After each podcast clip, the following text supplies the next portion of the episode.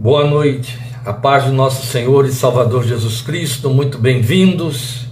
Aqui estamos apostos para o nosso Minuta da Fé, parte 29. Hoje, fechando o capítulo 3 do estudo de nossa epístola, um tempo especial e marcante. Boa noite a todos vocês e Deus os abençoe com a graça e a paz de Cristo Jesus, o Senhor. E agora, então, sem perda de tempo mais, vamos à nossa leitura da última parte do, do capítulo 3, versículos 20 e 21, dando início então ao nosso Minuta da Fé, parte 29. Efésios 3, 20 e 21, o texto da palavra de Deus diz assim para nós: Aquele que é capaz de fazer infinitamente mais do que tudo que pedimos ou pensamos, de acordo com o seu poder que atua em nós, a Ele seja a glória na igreja em Cristo Jesus, por todas as gerações, para todos sempre. Amém. Perdoem esse tipo de reforço que eu vou fazer, não estou aqui minimi, é, é, diminuindo, minimizando a capacidade de vocês de conhecerem gramática, mas é importante sempre estarmos muito sensíveis e atentos à inerrância gramática dos nossos tradutores, para que o sentido original, uma vez que vertido para a nossa semântica, já com todas as variações do tempo e etc., já tem perdas por si mesmo, então esse cuidado deles precisa ser observado, a inerrância na nossa própria semântica, para que você se aproxime o máximo possível do sentido certo. Então é importante entender que não está havendo aqui um demonstrativo simplesmente, o pronome demonstrativo não está entrando aqui como um substantivo, ele está entrando aqui como um objeto indireto. Tem uma crase aí no início do versículo, você deve ter visto. Aquele, ou seja, ao que é capaz, porque ele vai fazer o que chamamos de doxologia, é uma adoração. A adoração está explícita no versículo 21, mas ela já está contida dentro do versículo 20, quando ele está exaltando o poder de Deus ou mostrando a, a superfaçanha da manifestação desse poder. Então o que ele está dizendo é justamente isso.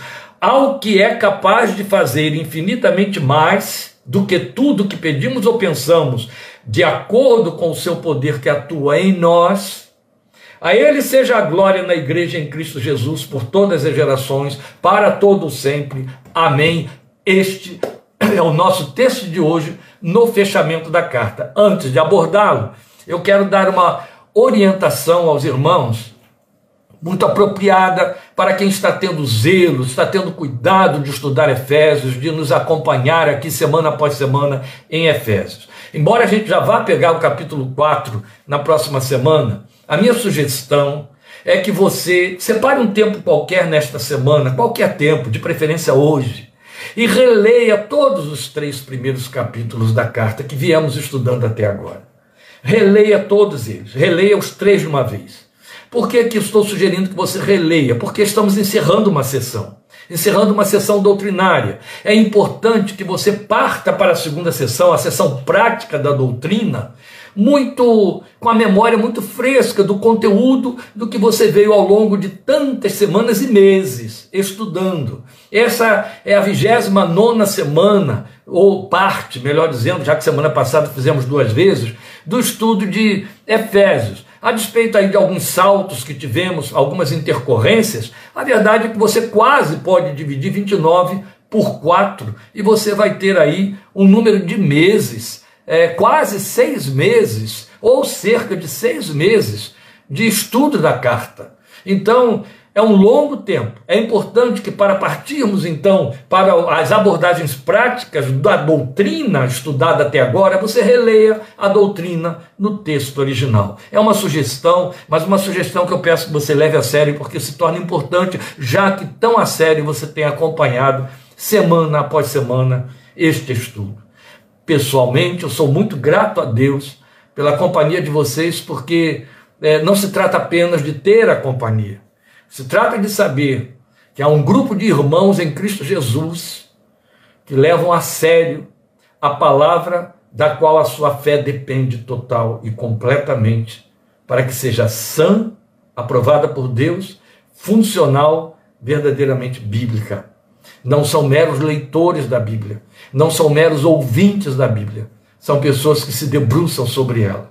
Vocês são essas pessoas. E isso é altamente estimulante, gratificante, confortador para um coração que ama a palavra de Deus e que a ela se dedica, como na sua infinita graça e misericórdia, ele me chamou para isso.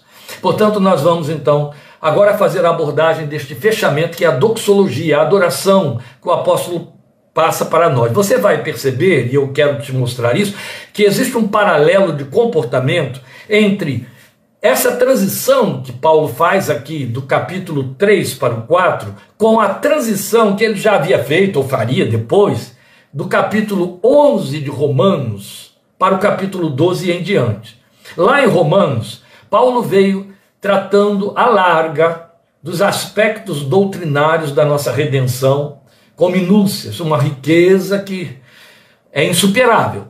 E ele veio trabalhando com isso, capítulo 1, 2, 3, 4, 5, 6, 7, 8, 9, 10, 11.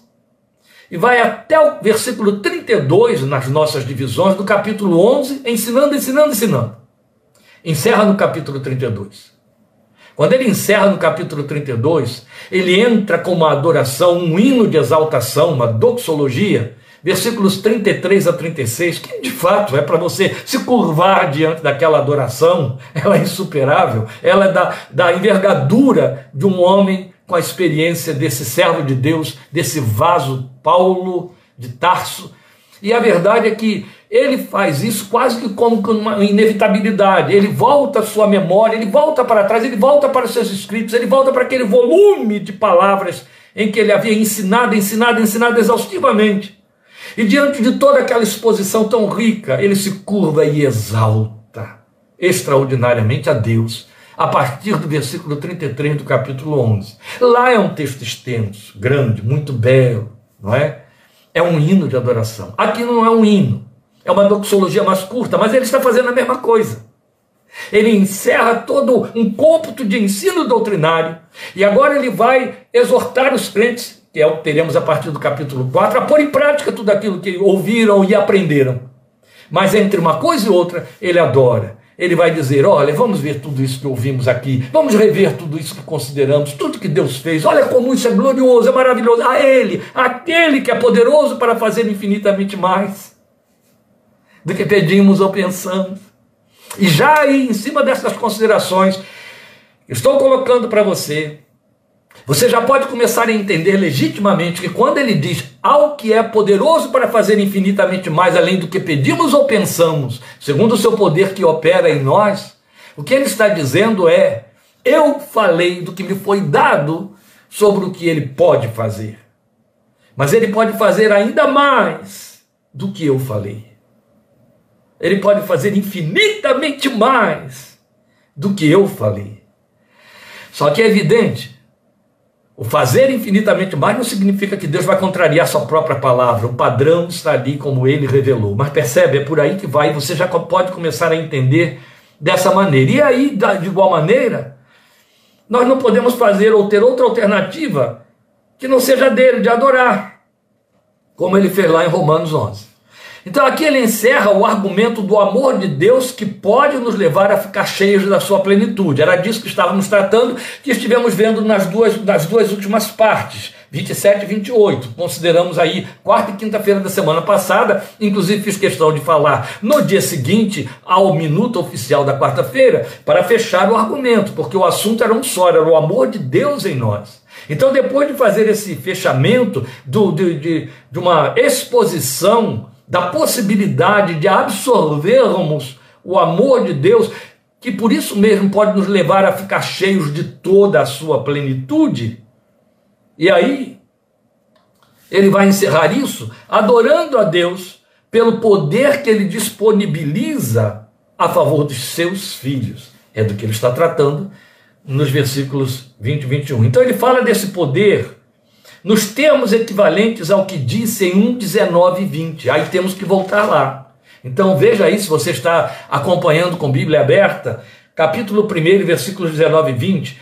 Esse poder de que ele fala aqui no versículo 20 do capítulo 3 é uma referência ao mesmo poder de que ele havia falado no capítulo 1, versículos 19 e 20. Por isso que eu tenho de retomar a leitura. Então ele vai dizer lá em 1,19: E a incomparável, incomparável grandeza do seu poder para conosco os que cremos, conforme a atuação da sua poderosa força. Esse poder ele exerceu em Cristo, ressuscitando-o dos mortos e fazendo-o assentar-se à sua direita nas regiões celestiais. Então, há uma forma interessantemente variada de entender esta mensagem sobre o poder de Deus disponibilizado a favor dos que creem. Veja, o, Warren Wiersbe é um comentarista que a gente cita aqui de vez em quando, e eu estou sempre consultando ele. De vez em quando a gente põe algumas citações dele. Ele faz um arranjo bem interessante no seu comentário de Efésios, na página 42, em, em que ele distribui o sentido dessa oração do versículo 20 aquele que é capaz de fazer infinitamente mais do que tudo que pedimos ou pensamos, de acordo com o seu poder que atua em nós, ele faz uma releitura desse versículo 20, então um rearranjo que fica muito bonito. Então ele distribuiria o sentido da oração assim: aquele que é poderoso para fazer tudo, mais do que tudo, infinitamente mais do que tudo. Ah, isso é muito agradável para o ouvido que crê que busca e que depende das realizações desse poder de Deus, ou das manifestações desse poder de Deus. Vou repetir o que o Iesbes diz: aquele que é poderoso para fazer tudo, mais do que tudo, infinitamente mais do que tudo. Na verdade, ele colocou noutra ordem o que Paulo está dizendo aqui, mas Paulo está dizendo exatamente isso que o Iesbes é, releu para nós. Aquele que é poderoso para fazer tudo, mais do que tudo, infinitamente mais do que tudo. Bonito, né? Fica uma linguagem poética, mas de uma comunicação poderosa. E eu não estou fazendo trocadilho. Então eu acredito que nenhum crente, não nenhum, nenhum, ou não é crente, nenhum crente tem dificuldade de aceitar isto quanto ao uso que Deus pode fazer do seu poder. Inclusive temos até uma uma forma que eu chamaria de inconsequente, infantilizada, de dizer, ah, porque a Bíblia diz que tudo é possível para Deus, então as pessoas acham que Deus usa o seu poder de forma irresponsável. Por exemplo, há pessoas que pensam que o poder de Deus faz cessar consequências daquilo que semeamos, quebrando leis espirituais que Deus estabeleceu. Que o poder de Deus vai nos impedir de sofrer as consequências de nossas temeridades. É, eu me lembro de uma leitura que eu fiz há muitos anos, e o autor soube colocar, arranjar a argumentação de forma que me surpreendeu, como surpreende a qualquer um que lê, no livro Eu, um Servo, de Charles Swindoll. Foi o primeiro livro dele que bateu aqui no Brasil, língua portuguesa, o mais famoso. Ele escreveu vários outros depois desse. Mas quando Swindoll escreveu Eu, um Servo, ele relata uma experiência pessoal dele na guerra. Convocado para a guerra, foi para a batalha, e é evidente, sofrendo lá os temores próprios de um soldado que está no front, correndo todos os riscos. E ele estava justamente acampado com um grupo dele, seu batalhão, num campo minado pelo inimigo. Havia minas espalhadas por ali. E as minas teriam que ser desarmadas, achadas e desarmadas por equipes especiais. Enquanto as minas não eram desarmadas, a orientação era que os soldados se precavessem, se prevenissem, evitassem de ficar pisando por ali em qualquer lugar. Mas ele observou, muito cheio de temor, crente, orando, Deus me guarde, Deus me proteja. Ele observou que havia um soldado que andava à vontade, para tudo quanto é lado, andava, andava, andava, ia e vinha, ia e vinha, sem temor nenhum. Ele, inexperiente, olhou aquilo e ele estava com tanto medo de sair. Ele pensou: bem, eu vou seguir esse homem, ele sabe onde está pisando. E foi o que ele passou a fazer. Ele ia pisando nas pegadas do sujeito. Para onde o sujeito ia, ele ia também. Não é porque não tinha explodido nada, é porque ele entendia, ele sabe onde ele está pisando. Até que teve a oportunidade de, num encontro mais particular com esse sujeito destemido na, na campanha, ele o ouviu dizer que estava tentando suicídio. Estou dando tempo para você rir, mas na época eu fui tomado de surpresa quando eu li isso aí. Tem crente que pensa no poder de Deus dessa forma temerária assim. Ah, não, eu meto a cara, Deus que guarde, Deus que me guarde, Deus é meu Deus, Ele é poderoso, Ele vai me livrar. Isso vale para muitas áreas da nossa vida, muitas áreas temerárias. Há pessoas, eu não consigo entender isso na vida de crente, mas eu estou me referindo a crente quando eu digo a pessoas, que têm uma tendência a infringir leis. A lei diz não, ele quer o sim. A lei diz sim, ele quer o não. É uma rebel, rebeldia inata que não conseguiu escapar do novo nascimento. E essas pessoas acham que sairão incólumes das temeridades que se permitem pelo simples fato de que são filhos de Deus e o poder de Deus está disponível a favor delas. Deus vai manifestar o poder dele, Deus vai fazer. Houve muitas temeridades dessa ordem, especialmente nesse período de pandemia. Meu Deus, como isso pululou! Como tivemos heróis e heroínas da fé, que eu chamo de inconsequentes e irresponsáveis, e não só temerários, perigosos, canais de infecção alheia, irresponsáveis. Mas nós os tivemos demais confiado no poder de Deus. Conversa, estavam sob influência indevida. Então a verdade, meus irmãos, é que nós precisamos entender o que, que Paulo está dizendo aqui. A questão é que o ponto e real é saber que tudo isso, o poder de Deus, é a nosso favor. E há, portanto, dois outros pontos importantes a destacar nesta adoração que Paulo está apresentando. Primeiro ponto é essa manifestação do poder tem em realce o fato de exceder o que pedimos ou pensamos. Esse é o primeiro ponto. Exceder o que pedimos ou pensamos. Quando a gente faz uma leitura sem se aprofundar, isso aqui enche o coração de empolgação. E as pessoas fazem uma contabilidade devocional. É, é isso mesmo que eu estou dizendo, fazem uma contabilidade devocional.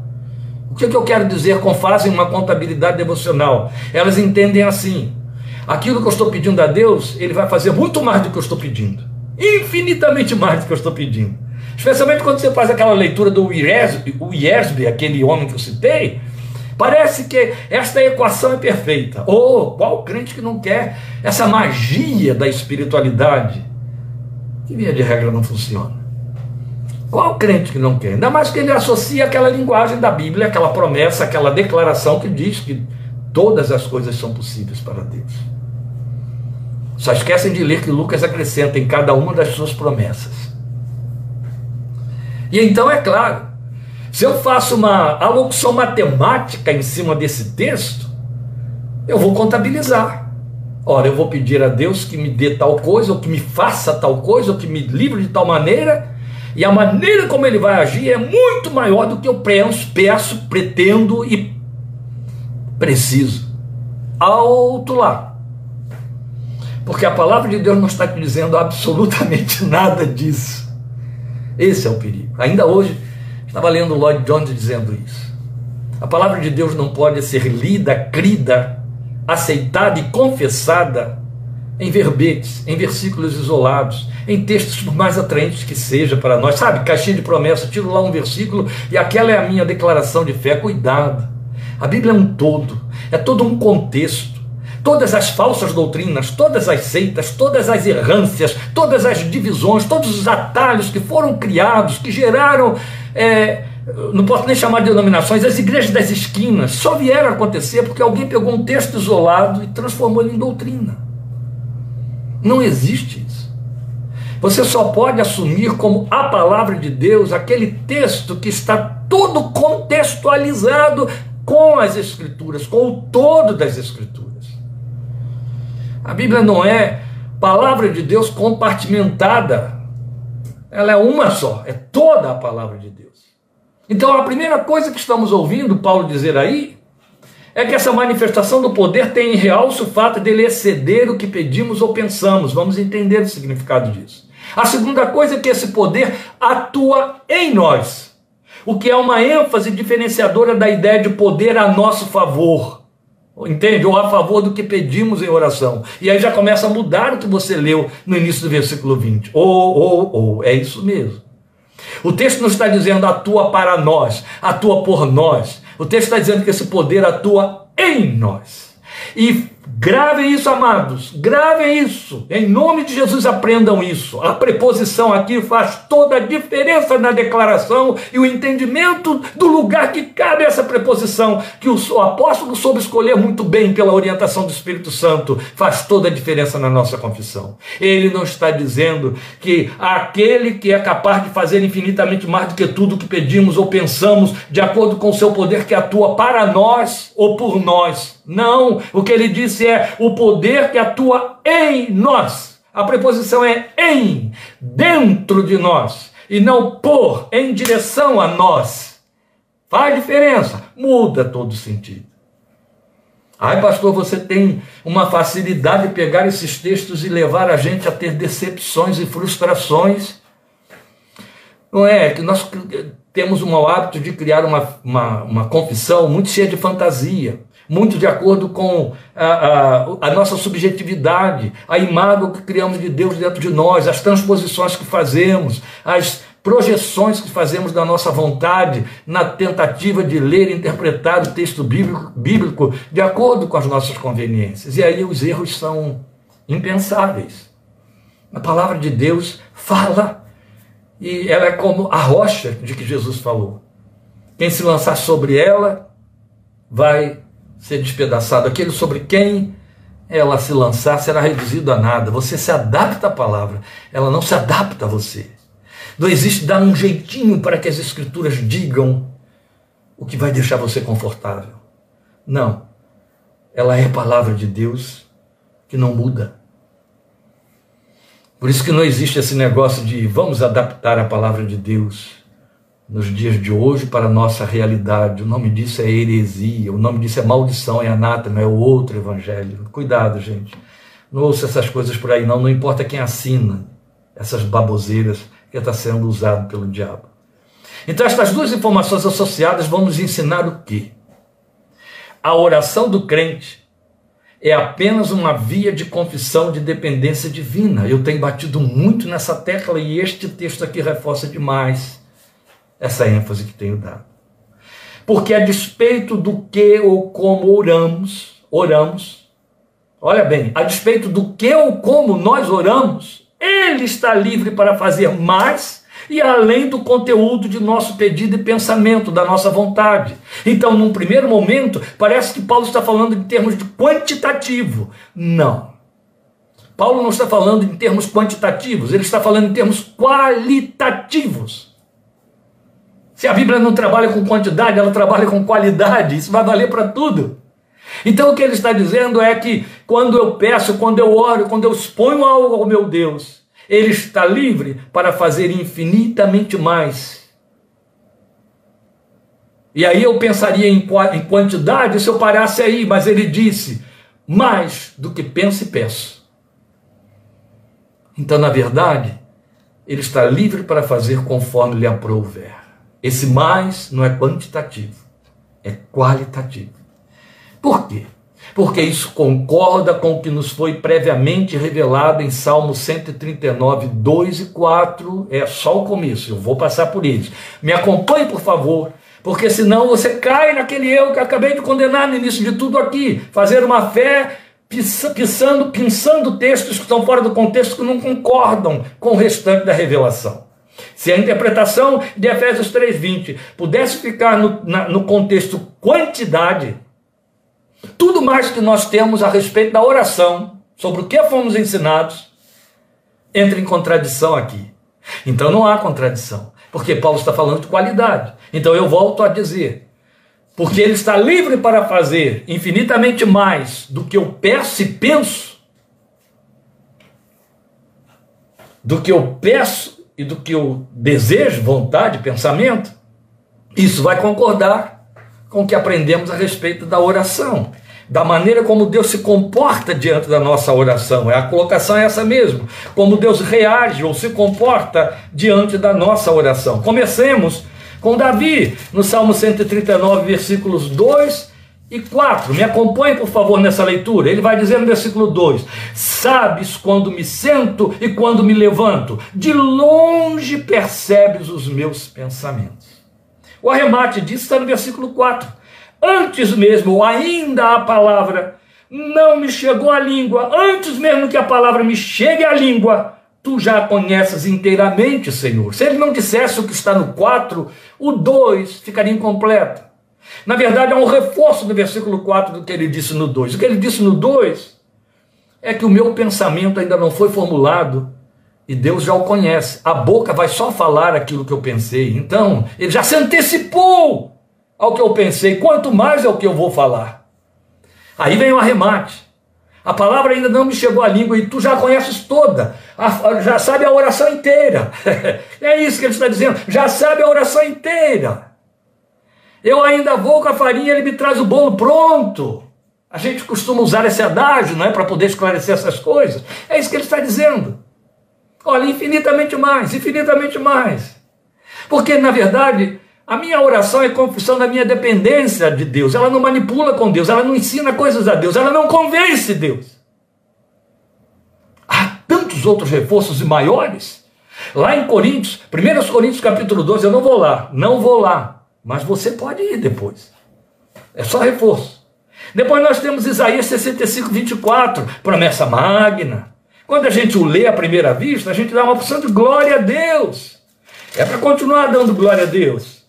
Mas é preciso aceitar o que está dentro dessa declaração. Isaías 65, 24. A promessa diz: E será que antes que clamem, eu responderei? Estarão eles ainda falando, e eu os ouvirei. Antes que clamem, eu vou responder. Clamar é orar.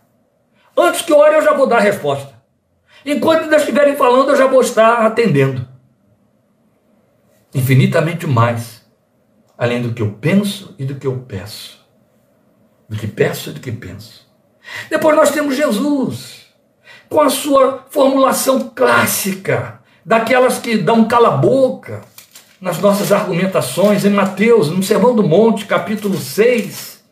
O Filho de Deus disse nos versículos 7 e 8 do capítulo 6 de Mateus. Mas quando você orar, vá para seu quarto, estou lendo desde o 6, era 7 e 8, mas eu vou começar no 6. Mas quando você orar, vá para seu quarto, feche a porta e ore a seu pai que está em secreto. Então seu pai que vê em secreto o recompensará. Aí vem o 7. E quando orarem, não fiquem sempre repetindo a mesma coisa como fazem os pagãos. As rezas não cabem aqui, percebe? Eles pensam que por muito falarem serão ouvidos. Não sejam iguais a eles, porque o seu Pai sabe do que vocês precisam antes mesmo de o pedirem. Não é Isaías 65, 24, não é Salmo 139, versículos 2 e 4. Claro que é. É Bíblia concordando com Bíblia. E vou, por enquanto, considerar como arremate o que Paulo, também Paulo, nos diz em Romanos capítulo 8. Continue me acompanhando, por favor, no texto, versículos 26 e 27. Romanos 8, 26 e 27. Da mesma forma, o Espírito nos ajuda em nossa fraqueza. Em que consiste a fraqueza? Aí ele vai explicar. Pois não sabemos orar como convém a minha versão chega a dizer mais com mais ênfase, pois não sabemos como orar. Paulo está falando isso e se incluindo para uma igreja que já havia aprendido o Pai Nosso. Senhor, ensina-nos a orar o que nos basta. Vocês vão orar assim: Pai Nosso que está nos céus, santificado. Se fosse reza, esta palavra de Paulo em Romanos 8, 26 se traduziria em engano e contradição. Paulo está afirmando aqui tacitamente que eu e você, meu irmão, minha irmã, por mais experimentados na fé que estejamos, por mais vida de oração que tenhamos e que tenhamos, e procuremos ter, não sabemos como orar. Não sabemos orar como convém, como dizem as versões mais antigas. Por isso é que o Espírito nos ajuda em nossa fraqueza, porque oramos de acordo com a nossa fraqueza. E esta é a razão porque Deus tem de atender além do que pedimos ou pensamos. Porque Deus não vai no núcleo gerador do pensamento, da vontade, no núcleo gerador da razão por que pedimos. Ele vai antes, muito antes. O centro está na sua vontade, porque ele sabe que vamos pedir errado E não é porque, conforme disse Tiago, pedimos para gastar em nossos deleites, é porque pedimos segundo nossas interpretações da vida, segundo nossos gemidos e queixas e desejos e expectativas. E eles estão todos calcados em nossa estrutura psíquica sempre distorcida, em nossa espiritualidade sempre devedora, e por aí vai, não preciso explicar isso tudo. Então, glória a Deus, ele resolve o problema dizendo, mas o próprio Espírito intercede por nós com gemidos inexprimíveis. E aí vai dizer no versículo 27, fazendo arremate: E aquele que sonda os corações conhece a intenção do Espírito, porque o Espírito intercede pelos santos de acordo com a vontade de Deus. Meus irmãos, se vocês forem ler a, o comentário que Lloyd Jones faz em cima de Romanos 8, 26 e 27, você estremece. Porque esse homem de Deus, aquele homem de Deus, ele dizia: a oração perfeita quem faz é o Espírito Santo em você. Você pode formular o que você quiser, o Espírito pega essa oração e traduz conforme a mente e a vontade de Deus. E Deus só trabalha de acordo com a sua vontade. Por isso é que Jesus, no seu desespero, gritou: Meu Pai, se for possível, passa de mim este cálice, mas não seja feita a minha vontade. E sim a tua, aleluia. E é assim. Entende por que, que é além do que pedimos ou pensamos? Bem, o reforço reside na informação de que esse poder já atua dentro de nós. Você viu aí o versículo 20 dizendo exatamente isso, de acordo com o seu poder que atua em nós. Esse é o reforço. Vai residir nessa informação. Esse poder, esse poder já está atuando dentro de nós. Então não é algo que vem de fora para dentro para criar realizações. Não é uma manifestação externa da qual vamos usufruir alguma coisa. Não. Esse poder atua em nós, dentro de nós. Estas realizações vão passar através da nossa vida. Então é evidente que isso só pode ser entendido a partir de Romanos 8, 27, que fala da intercessão do Espírito, ao mesmo tempo que está dizendo que nós já sabemos lá em Romanos capítulo 8, que o Espírito que intercede e realiza habita dentro do crente em Jesus. Esta é a razão porque esse poder atua em nós. Entende? Ou seja, o grande núcleo gerador do poder, do dinamis de Deus, o grande núcleo da, do, da potência nuclear de Deus está dentro de nós, é o Espírito Santo que habita aqui dentro. Deus aciona o agir desse espírito para fazer a realização de acordo com o seu pensamento, por isso que é acima do que pedimos ou pensamos. Mesmo porque foi ele que disse em Isaías 55, 8, 6, 55, 6, os meus pensamentos são mais altos do que os vossos, e os meus caminhos mais elevados do que os vossos. Meus pensamentos não vão nortear os de Deus. Deus não vai reduzir-se ao tamanho do meu entendimento. Não, ele vai procurar elevar o meu entendimento ao tamanho dele. Por isso é tão pertinente o fechamento aplicativo da doxologia. A ele seja a glória na igreja e em Cristo Jesus por todas as gerações, para todos sempre. Ele será glorificado sempre, ainda quando a igreja estiver nos novos céus e na nova terra. Ele está adorando por isso. Ele está fazendo essa adoração dizendo, porque ele é capaz de fazer infinitamente mais do que pedimos ou pensamos. Ele não está dizendo, guarde isso, cuidado com isso, crente. Você não precisa nem pedir, porque ele vai fazer acima do que você pede ou pensa. Não, ele está dizendo exatamente o inverso. Peça e Deus vai fazer segundo o seu propósito, que é mais elevado do que o que te leva a pedir. Mas o que ele está dizendo é: peça, pense, deseje verbalize isso, formule diante de Deus. Jesus nos mandou orar, Tiago nos mandou orar,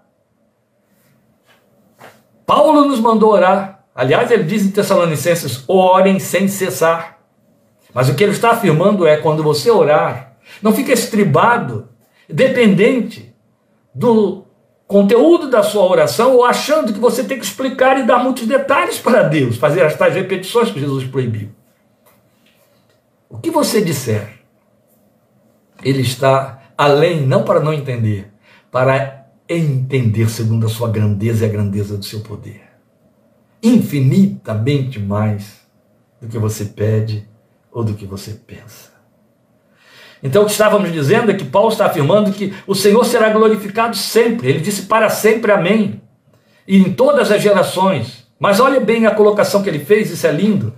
Então, mesmo quando a igreja estiver lá nos novos céus e na nova terra, ele continuará sendo glorificado na igreja e em Cristo Jesus. Foi o que você leu como as últimas linhas do versículo 21. A ele seja a glória na igreja e em Cristo Jesus por todas as gerações para sempre. Amém. Então, o paralelismo na igreja e em Cristo Jesus é digno de exame também. E vamos fazer isso como último exame para encerrar a minuta de hoje. Por quê? Porque ao mesmo tempo em que ele mostra que só a igreja pode glorificar ao Senhor, também mostra que essa glória nela é como é em Cristo. Ou seja, não se trata de a igreja bradar glórias, louvores, mas antes ele está ratificando tudo que havia dito em 1,6, 1,12, 1,14, que já estudamos.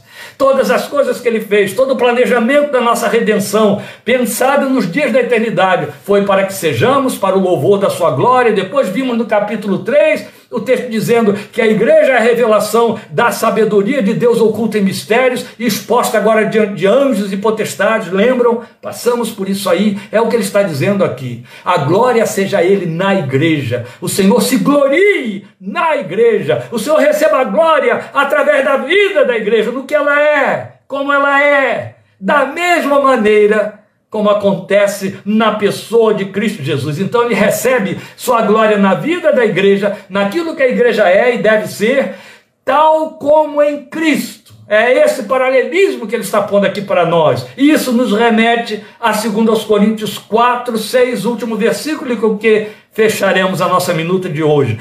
2 Coríntios 4, 6 não vai fazer mais nem menos do que reforçar, esclarecer o que eu acabei de dizer. A glória é tanto na igreja quanto é em Cristo. A glória que Deus recebe através de Cristo, ele espera receber através da igreja. A glória que ele recebe através da igreja é a que ele recebe através de Cristo, porque a igreja é o complemento, é o corpo, é o complemento daquele que é a cabeça, como veremos no capítulo 5. Então veja, em 2 Coríntios 4, 6, o apóstolo nos ensina justamente isso, dizendo: Pois Deus que disse, das trevas resplandeça a luz, Ele mesmo brilhou em nossos corações para a iluminação do conhecimento da glória de Deus na face de Cristo. Percebe a mistura das duas coisas? O Deus que disse das trevas resplandeça a luz. Lembra que Jesus disse: Vocês são luz do mundo. O texto está dizendo que esse mesmo Deus brilhou em nossos corações para iluminar o conhecimento da sua glória na face de Cristo. Esse texto é terrível, não é tremendo. Ele é terrível na sua revelação ele é de um comprometimento que tem de nos fazer pôr a mão na boca, acordar e dormir preocupados com a nossa missão pessoal nesta vida. Como chefe de família, dona de casa, empresário, empregado, como quem vai e quem vem. O que ele está dizendo é que Deus quer que a sua glória seja vista, é verdade. Jesus disse isso em Mateus 5,16. E essa glória ele quer que ela seja vista na face de Cristo. Onde foi que ele botou a face de Cristo? Na igreja. Quem é a igreja? Eu e você. Como é que a glória de Deus é vista na face de Cristo? Pelo brilho que Deus colocou dentro do nosso coração. Seu Espírito que em nós habita. Isso se chama vida com Deus de que começaremos a falar com o apóstolo a partir do capítulo 4 na próxima semana. O Evangelho de Jesus é lindo e sério. E seguir a Jesus é um compromisso que não é para qualquer um nem para qualquer uma. É para os que foram chamados. Volto a dizer, irmãos, sabendo quanto que isso me torna objeto de crítica que eu acho legítima é fácil ser evangélico. Difícil E o grande desafio é ser discípulo de Cristo nesta geração. É fácil ser membro de igreja. É fácil viver práticas da fé evangélica. Difícil é viver a verdade dessa fé. Porque essa verdade se chama Jesus, Cristo em vós, a esperança da glória. Colossenses 1, 27. O Senhor te abençoe, te fortaleça. Visite o seu coração com temor do seu nome. Leia os três capítulos de Efésios, releia, por favor. Amém? Estaremos juntos quarta que vem, ou quinta, vocês aguardem, vamos comunicar na nossa página, porque quarta é feriado. Então, muito possivelmente na quinta, oito e meia da noite, juntos, começando o capítulo 4 de Efésios. Obrigado por sua companhia, muito obrigado. Deus te abençoe, esteja orando por nossa vida. Agradeço pelos que têm orado. Deus te abençoe. Amém.